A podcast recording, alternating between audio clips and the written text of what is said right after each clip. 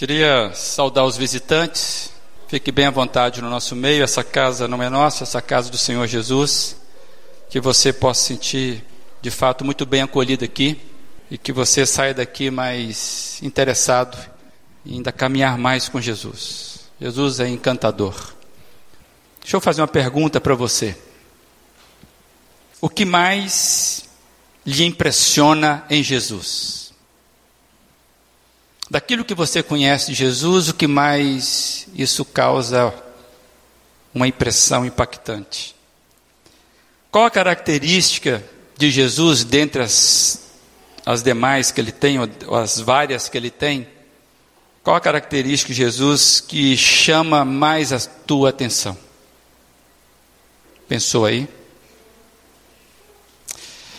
Para mim, dentre outras, maravilhosas características de Jesus, para mim é a capacidade que Jesus sempre teve de enxergar pessoas socialmente invisíveis.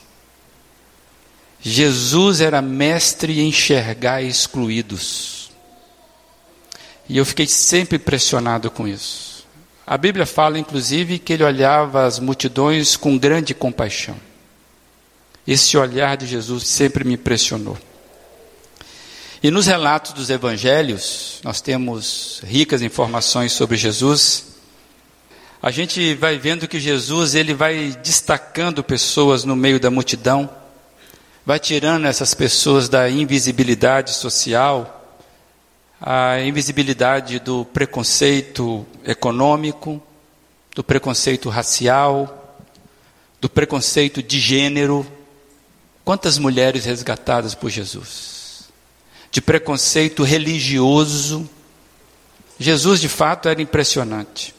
E nós já tivemos aqui, em alguns momentos atrás, em outros domingos, refletindo a partir de textos bíblicos acerca de pessoas que estavam destruídas e foram sendo restauradas por Deus. E hoje nós queremos avançar em mais uma história, mais um episódio impressionante. Um relato de alguém que encontra com Jesus.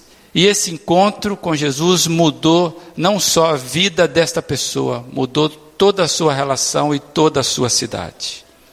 Que encontro é esse? É o encontro de Jesus com a mulher que não tem nome, a mulher que era invisível. Nós conhecemos apenas como mulher samaritana.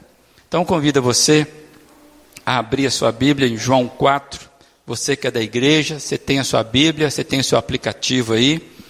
Você que é visitante, que por acaso não trouxe Bíblia, a gente vai projetar, mas é só para você, visitante, para você ficar bem à vontade né, de ler. Você que é da casa, vai abrir sua Bíblia, vai riscar aí para você levar isso para o seu em casa durante a semana.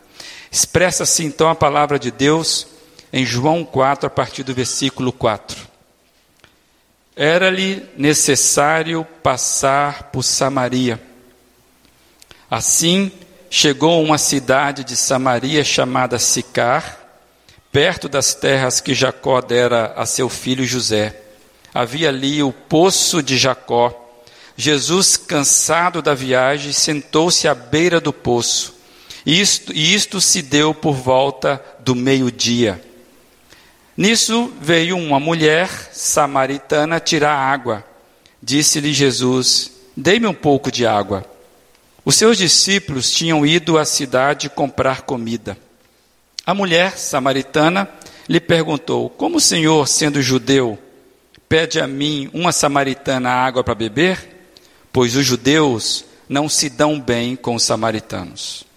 Jesus lhe respondeu: se você conhecesse o dom de Deus e quem lhe está pedindo água, você lhe teria pedido e ele lhe teria dado água viva.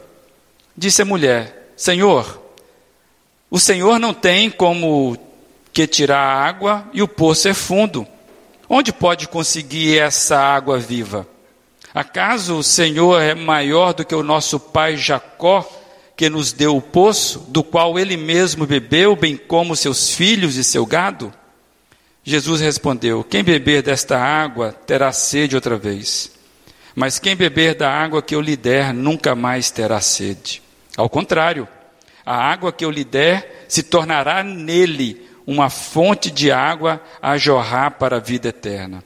A mulher lhe disse: Senhor, dei-me desta água, para que eu não tenha mais sede, nem precise voltar aqui para tirar água. Ele disse: Vá, chame o seu marido e volte. Não tenho marido, respondeu ela. Disse-lhe Jesus: Você falou corretamente, dizendo que não tem marido. O fato é que você já teve cinco, e o homem com quem agora vive não é seu marido. O que você acabou de dizer é verdade. Disse a mulher: Senhor, vejo que é profeta. Nossos antepassados adoraram neste monte. Mas vocês, judeus, dizem que Jerusalém é o lugar onde se deve adorar. Jesus declarou: Creia em mim, mulher. Está próxima a hora em que vocês não adorarão o Pai, nem neste monte, nem em Jerusalém. Vocês, samaritanos, adoram o que não conhecem. Nós adoramos o que conhecemos, pois a salvação vem dos judeus. No entanto, está chegando a hora e de fato já chegou, em que os verdadeiros adoradores adorarão o Pai em espírito e em verdade. São estes os adoradores que o Pai procura. Deus é espírito e é necessário que os seus adoradores o adorem em espírito e em verdade. Disse a mulher: Eu sei que o Messias, chamado Cristo, está para vir. Quando ele vier, explicará tudo para nós. Então Jesus declarou: Eu sou o Messias, eu que estou falando com você. Naquele momento, os seus discípulos voltaram e ficaram surpresos ao encontrá-lo conversando com uma mulher. Mas ninguém lhe perguntou: Que queres saber? Ou por que está conversando com ela? Então, deixando seu cântaro, a mulher voltou à cidade e disse ao povo: Venham ver um homem que me disse tudo o que tenho feito. Será que ele não é o Cristo? Então saíram da cidade e foram para onde ele estava. Versículo 39. Muitos samaritanos daquela cidade creram nele por causa do seguinte testemunho dado pela mulher: Ele me disse tudo o que tenho feito. Assim, quando se aproximaram dele, os samaritanos insistiram em que ele ficasse com eles. E Jesus ficou dois dias. E por causa da sua palavra, muitos outros creram. E disseram à mulher: Agora cremos, não somente por causa do que você disse, pois nós mesmos ouvimos e sabemos que este é realmente o Salvador do mundo. Deus abençoe essa palavra em seu coração. Vamos orar mais uma vez? Amado Deus, é a tua palavra, impressionante como esse registro ficou para nós, e que se ficou para nós é porque o Senhor tem interesse de falar conosco ainda através dele. Pai, que hoje isso seja palavra viva, viva mesmo, como é a água que o Senhor prometeu nesse texto. E abençoe cada um dos corações aqui, apesar da minha limitação, em nome de Jesus Cristo. Amém. Como lidar com esperança em meio ao sofrimento? Como é que é lidar com esperança quando o sofrimento dita a regra da vida? Como é que anda o nível da sua esperança? Nível alto? Como é que está? Você é uma pessoa de esperança. Quando a vida nos aprisiona, quando ficamos presos pela vida, pela situação ou situações que a vida nos impõe? Como alimentar a nossa sede de esperança? A gente acabou de ler um texto, uma história bastante conhecida. Possivelmente todos vocês conheciam essa história. É uma história com muitas informações. Dá para pregar vários sermões aqui, porque tem muita informação aqui. Eu entendo que eu quero só destacar algumas coisas. E eu entendo que a chave para nós começarmos a entender melhor esse texto, está logo no início do relato, quando o versículo 4, na narrativa de João, diz: Era-lhe necessário passar por Samaria. Esse lhe está dizendo que era necessário a Jesus passar por Samaria. E eu fiquei pensando nessa frase que João coloca, e quando a gente olha o contexto anterior, no capítulo 3, a gente vai ver que Jesus, ele havia acabado de falar com Nicodemos, um judeu fariseu, como diz o texto lá no versículo 1 do capítulo 3, que Nicodemos era uma autoridade entre os judeus. Jesus acaba de falar com esse moço, esse doutor, esse homem respeitado, e esse encontro se deu à noite. Eu achei muito interessante, no mínimo é interessante, esse contraste. Jesus sai da presença, da conversa, onde ele, ele foi procurado por uma autoridade entre os judeus à noite, e ele vai se encontrar com alguém que era uma ralé, que não era de maneira alguma tinha prestígio algum. E ele vai, e ele vai encontrar com ela no meio-dia. E na verdade, ele vai se encontrar com ela. Eu achei esse contraste muito proposital. João trabalha muito esse contraste de dia, noite, luz, né, água. Ele trabalha muito com algumas coisas é, que vale a pena você ficar mais atento. E Jesus então encontra alguém desprezado pelos padrões sociais, uma samaritana, uma mulher e com problemas sérios na vida emocional, na vida amorosa. Isso fica claro no texto. Não era uma mulher comum. E tudo isso levava esse encontro tornar esse encontro ainda algo mais fantástico, maravilhado. Por que essa frase era necessário passar por Samaria?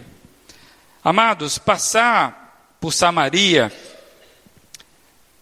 era o caminho mais curto para quem ia da Judéia para a Galileia. Se você, por acaso, olhar no mapa, você vê que é praticamente uma linha reta. E Levava em torno de três dias para fazer essa caminhada. E muita gente, às vezes, tomava um outro caminho. Alguns judeus tomavam um caminho maior, passando, contornando o Jordão. Se você for lá, vai ver que é a região da Pérea. Ela era mais longo o caminho, mas muitos faziam isso para não, justamente não ter que passar pela Samaria. E por que que essa questão de passar, não passar por Samaria. A questão era que judeus, e o texto diz claro isso no versículo 9, o texto ele é autoexplicativo, judeus e samaritanos não se davam bem. E, e por que não se davam bem? O que que, que que rolava entre esse pessoal? Haviam barreiras antigas que dividiam os moradores de Samaria dos judeus que viviam ou na Galiléia, mais em cima, ou na Judéia.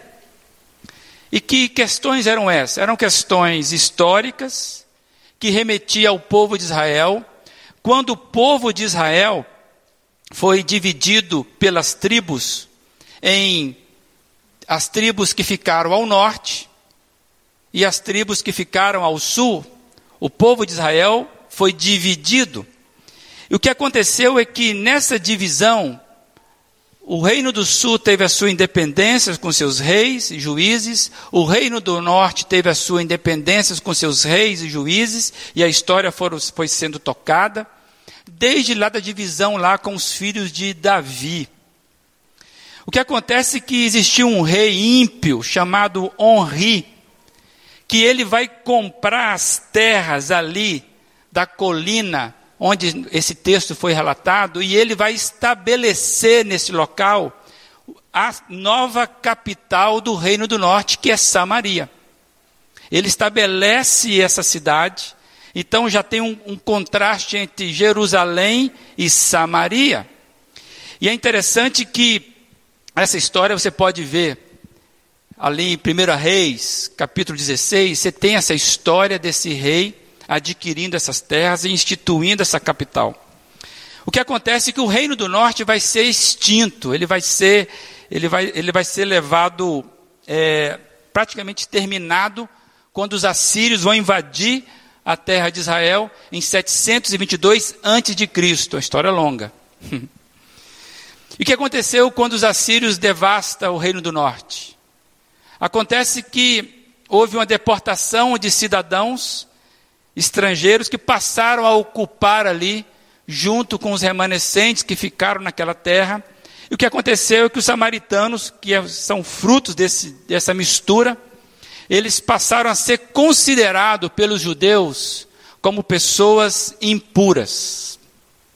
E aí começou então a ter aquela briga, porque eles eram mestiços raciais, e mais, eles começaram a mudar as práticas religiosas.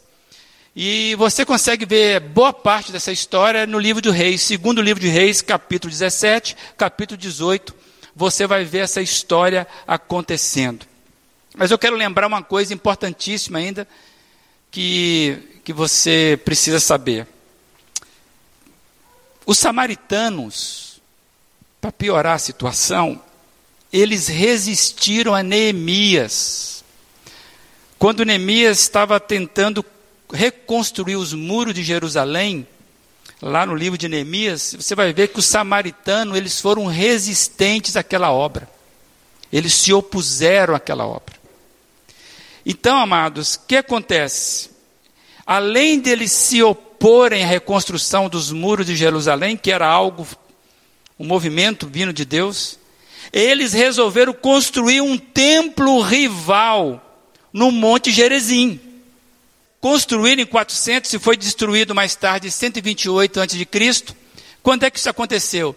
Naquele, naquelas histórias que nós sabemos dos macabeus, etc. e tal. Ali eles perderam o templo que eles haviam construído no pé do monte. E aí, o que acontece? Quando Jesus estava conversando com essa mulher, já tinha uma prática que eles continuaram adorando naquele lugar, mesmo sem o templo. Por isso que ela vai perguntar: é aqui no monte ou lá em Jerusalém? E mais, eles não reconheciam a escritura completa, reconheciam apenas o Pentateuco de Moisés. Então vocês veem que são diferenças históricas, que isso veio se construindo do longo do tempo, e isso causou muita, muita mágoas entre eles. E quer saber de mais uma? Para os irmãos verem a força do texto. Os judeus, para um judeu, toda mulher samaritana era impura, independente da sua situação. Se é mulher e essa samaritana, ela era considerada impura. Inclusive, eles tinham uma crença que veio a compor a tradição oral dos judeus. Você talvez já ouviu esse nome, Talmud. Talmud é a compilação da tradição oral. Isso veio a compor o Talmud dizendo assim que toda mulher samaritana ela é impura porque ela menstrua desde quando é criança. Claro que isso é uma, é que fala, maldade. Mas eles, eles acreditavam nisso. Então, essa, essa crença de que, sendo samaritana, sendo mulher, já está selado, você é impura. E por isso, a surpresa da mulher diante de Jesus e fala: Como é que você vem conversar comigo sendo uma samaritana? Por isso a surpresa dos discípulos quando chegam e vê Jesus conversando com aquela mulher. Não batia na, vamos chamar assim, na cartilha. Jesus é surpreendente, hein, moçada? Quem não quer conversar, Jesus puxa a conversa. Então, é o que eu coloquei aí projetado, tem muita coisa por trás desse era-lhe necessário passar por Samaria. Tem muita coisa por trás disso, desse movimento. Não era simplesmente se era mais curto ou mais longo. E eu quero arriscar que, pensa comigo, Jesus sabia daquela mulher antes de conhecê-la, sim ou não? Eu acredito também. Ainda mais que na narrativa de João, Jesus é apresentado como o Messias de imediato. Então Jesus sabia daquela mulher, e eu quero então arriscar que essa frase está aqui propositadamente por João, para nos mostrar, para que você e eu consigamos enxergar que o movimento de Jesus foi feito por causa daquela mulher. Eu coloquei como pergunta aí: o movimento de Jesus, todo ele, foi feito por causa daquela mulher? E eu quero arriscar dizer: sim. Jesus leva em consideração toda essa bagagem e, mesmo assim, ele resolve passar por Samaria, porque era necessário, porque ali tinha uma mulher e ele precisava encontrar com aquela mulher. Eu fiquei impressionado que o relato deixa para a gente o grande esforço que Jesus fez primeiro em tomar essa decisão. Mas mais bonito ainda é o esforço que Jesus faz para puxar a conversa com a mulher. Porque é ele que puxa a conversa com a mulher. E no decorrer dessa conversa, a gente vai descobrindo a condição dessa mulher. Mulher de pouco papo. E Jesus então começa a conversar com ela e a gente vai descobrindo. O texto vai dando pistas de como essa mulher era uma pessoa destruída pela vida. Você vai lendo, você vai ficando perplexo com isso. E o que vemos é Jesus restaurando o sentido de existência dela. A invisibilidade daquela mulher era o seu esconderijo, mas também o seu sofrimento. A invisibilidade daquela mulher era o seu esconderijo. Ela se escondia atrás de uma rotina que a mantinha invisível, mas também era o seu sofrimento. E o texto nos dá algumas pistas para a gente poder ver que essa rotina diária dela ela buscava proteção para ela. O verso 6 e 7 vai dizer que por volta do meio-dia veio a mulher para tirar a água. O horário parece ser muito inadequado para essa atividade. E nós temos inclusive um relato na Bíblia, a gente não vai, você não precisa abrir, mas está lá em Gênesis 20, 24, Gênesis capítulo 24, vai dizer que ao cair da tarde, quando as mulheres costumam sair para tirar água. Então as mulheres iam ao poço tirar água no finalzinho da tarde. E essa mulher está ao meio-dia, um horário meio inadequado.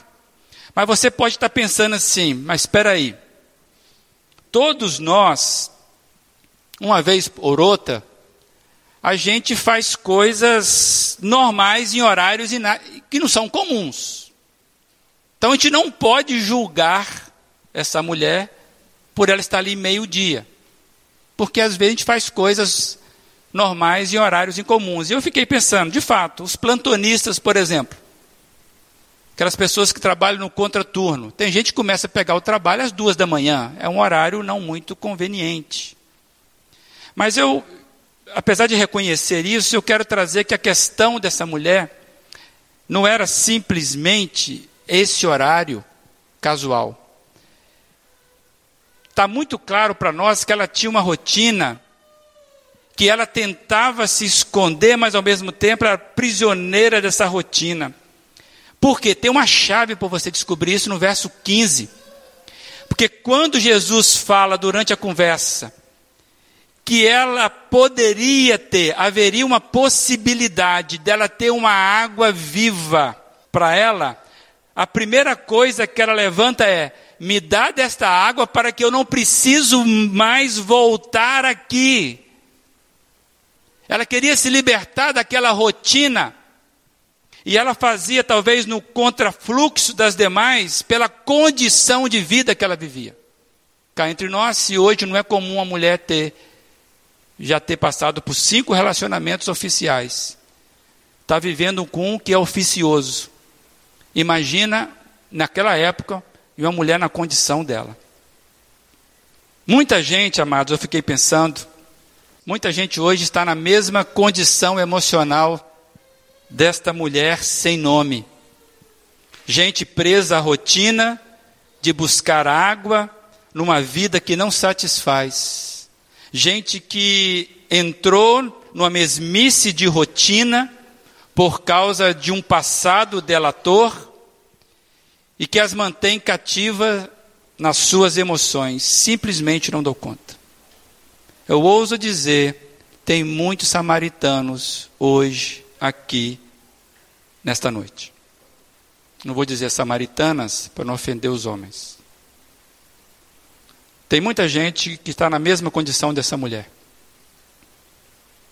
Criou-se uma rotina de vida para se proteger e se tornou escrava disso, porque não consegue romper, estão cativos das suas emoções.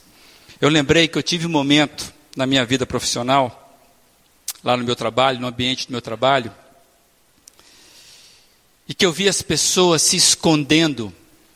As pessoas elas se escondiam atrás da, da rotina do trabalho. Isso era muito claro ali no meu trabalho. As pessoas ficavam até mais tarde, trabalhando, entre aspas, porque voltar para casa era um tormento, porque eu conhecia a vida de alguns ali. Voltar para casa era um tormento, porque no trabalho a pessoa tinha crachá, ela tinha uma mesa, ela tinha um cargo, ela tinha o seu espaço respeitado, e quando ela chegava em casa, era apenas problemas, agressões, brigas.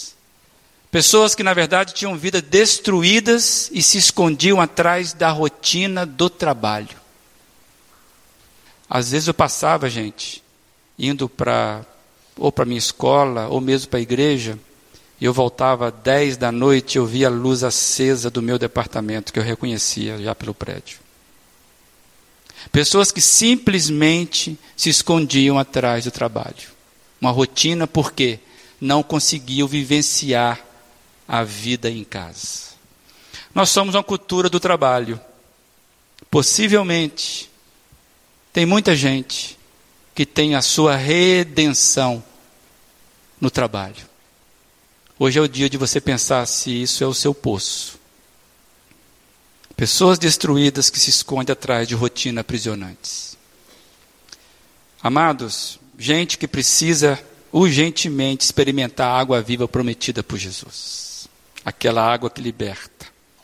A água viva que Jesus prometeu tem significados profundos aqui. Quando você lê na Bíblia, a água, ela simbolizava várias coisas, entre elas o ensino, até mesmo o dogma, mas sobretudo a ideia da água viva ela é uma metáfora para Deus no sentido de referir-se à limpeza, a limpeza refrescante da graça, inclusive prometida por Jesus ou pelos profetas, que a água viva viria por aquele que seria o Espírito Santo que ia resgatar as nossas emoções. Então, quando você ouve essa expressão água viva, refere-se à limpeza refrescante, da refrescante graça que o Espírito Santo iria trazer como resultado de um relacionamento com Deus. Tem gente que fica rodeando, rodeando, mas não quer se relacionar com Deus. Algo mais urgente para você e para mim é mantermos relacionamentos com Deus, pessoal, direto, íntimo, porque é nesse relacionamento que eu ganho água viva, que me impulsiona para a vida, que me cura das minhas emoções. Para os irmãos terem ideia, eu quero ler, vai ser projetado Ezequiel, capítulo 36, um profeta vai dizer assim, a partir do versículo 25: Aspergirei água pura sobre vocês, e vocês ficarão puros. Eu os purificarei de todas as suas impurezas e de todos os seus ídolos. Darei a você um coração novo e porei um espírito novo em vocês. Tirarei de vocês o coração de pedra e lhes darei um coração de carne. É disso que Jesus está falando. E mais, outro profeta, Jeremias 2, versículo 13: O meu povo cometeu dois crimes. Eles me abandonaram, a mim, a fonte de água viva, e cavaram as suas próprias cisternas, cisternas rachadas que não retêm água. Acaso é Israel escravo, escravo de nascimento? Por que foi então que se tornou presa? Uma pergunta retórica.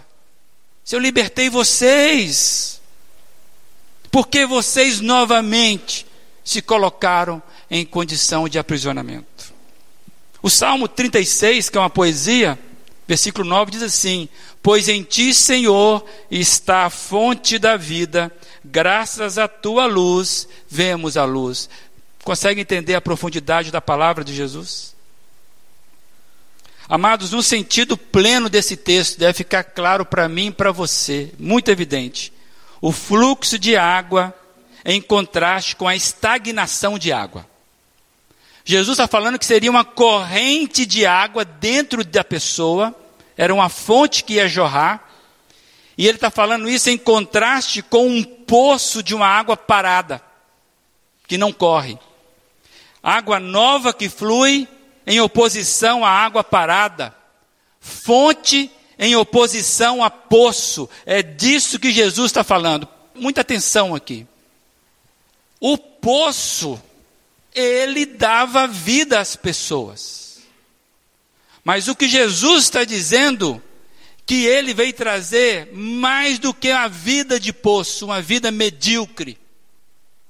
Ele veio trazer uma vida extremamente abundante e fértil nas suas emoções. Por isso que Jesus não veio fundar religião, ele veio estabelecer relacionamento pessoal contigo e comigo. Há uma reflexão para todos nós aqui. Serviu para mim. Você tem levado uma vida de poço ou uma vida de fonte? Você tem que responder essa pergunta hoje diante do texto.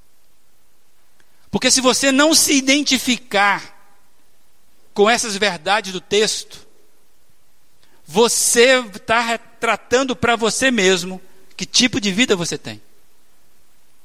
Você leva uma vida de poço ou uma vida de fonte? O versículo 12 do texto que nós lemos, essa mulher diz assim: Acaso o Senhor é maior do que o nosso pai Jacó que nos deu esse poço? Sabe o que eu vejo nessa pergunta? É que Jesus precisava quebrar paradigmas que aprisionavam aquela mulher. Está aí projetado para você. Jesus precisava quebrar paradigmas que aprisionavam aquela mulher a uma vida sem possibilidade de mudança. O coração dela ansiava por algo novo, algo a mais, mas a sua mente estava limitada a uma visão aprisionante. Por que, que eu estou dizendo isso? A referência de autoridade daquela mulher. Por acaso você é maior do que o nosso pai, Jacó, que bebeu desse poço? A referência de autoridade daquela mulher não ajudava a sair do ciclo vicioso. Jesus vem e começa a quebrar essa referência de autoridade na vida dela. Também a referência de autoridade da vida que ela tinha deixava ela presa ao local, ao poço, ao monte, uma vida demarcada, inclusive pelo seu passado. Ela não conseguia romper isso. Ela vivia uma vida aprisionada pelas suas emoções. E os paradigmas que ela tinha de autoridade, de religião, de relacionamento com Deus, não permitia que ela rompesse isso. Essa mulher estava prisioneira, gente. Por isso era necessário passar por Samaria. Quantos valores da tradição local, valores familiares, gente, valores da religião, valores da cultura, muita gente prisioneira à tradição. Nós vivemos numa região que as pessoas são prisioneiras das tradições de forma tremenda. Quem vem de fora percebe isso. coisas boas. Jesus não falou mal do pai Jacó. Eu não estou falando mal da tradição familiar. Estou dizendo que tem muita gente prisioneira das tradições. E se não deixar Jesus quebrar essas fronteiras, não vão encontrar a vida que ele tem para todos aqueles que se deixam ser quebrados por ele. A história daquela mulher é invisível. Ela foi totalmente mudada, reconstruída, restaurada nas suas relações, todas elas, porque ela se deixou quebrar por Jesus Cristo. Ao ponto que ela vai dizer no versículo 42, vai dizer que o pessoal do povoado, do qual ela não queria contato, ela não queria se expor, o pessoal vai dizer: E disseram à mulher: Agora cremos não somente por causa do que você disse, pois nós mesmos ouvimos e sabemos, este é realmente o Salvador do mundo. Sabia que você pode ser o primeiro de uma, de uma série de libertação? Tem gente que fica aprisionado e fala, ah, foi por causa da minha mãe, por causa do meu pai. Ah, eu tive um, um passado muito sofrido. Ah, eu não recebi.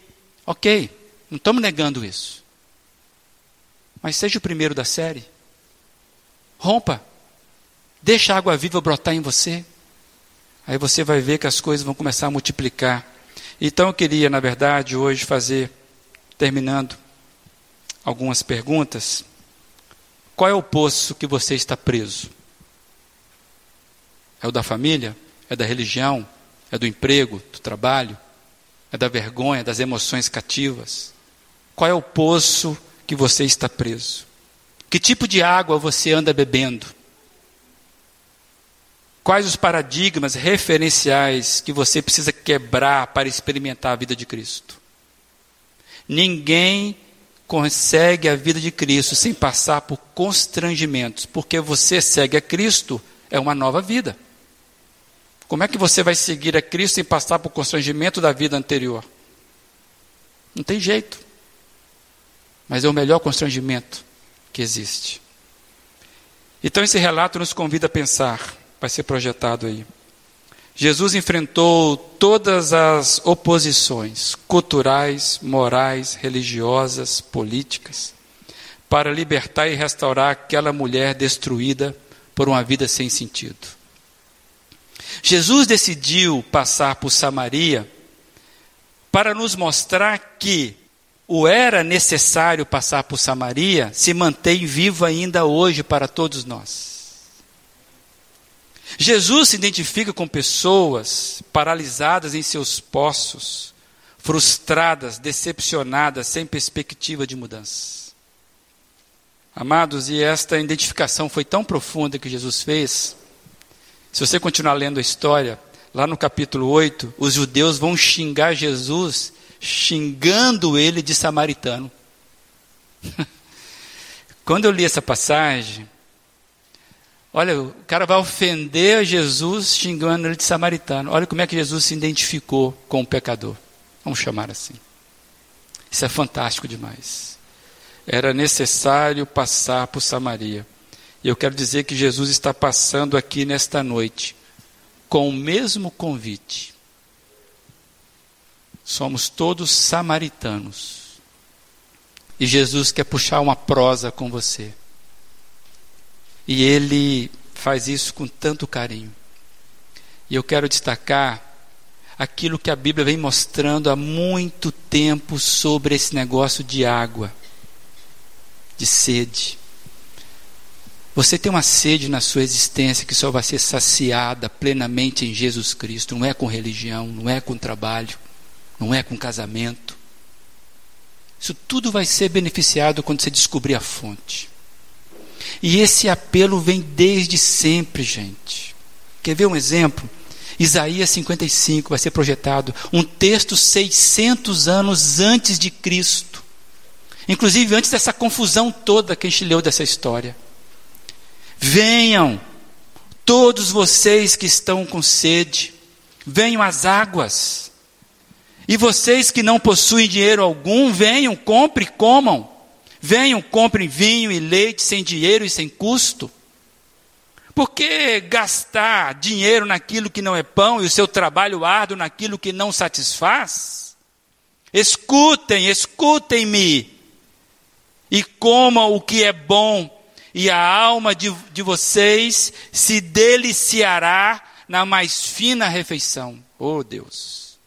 Deem ouvidos e venham a mim, ouçam-me, para que a sua alma viva. Farei uma aliança eterna com vocês, minha fidelidade prometida a Davi. É para você isso aí? Quantos já beberam dessa água? Que cura a alma, traz vida para a alma. É disso que o texto está falando, é dessas coisas que nós precisamos ser libertos.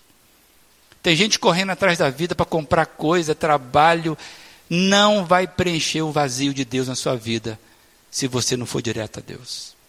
E é mais impressionante que Jesus, mais à frente, no capítulo 7 de João, olha o que ele vai dizer.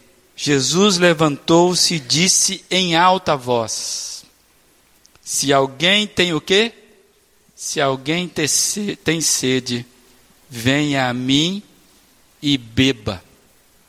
Quem crer em mim, como diz a Escritura, do seu interior fluirão rios de água viva.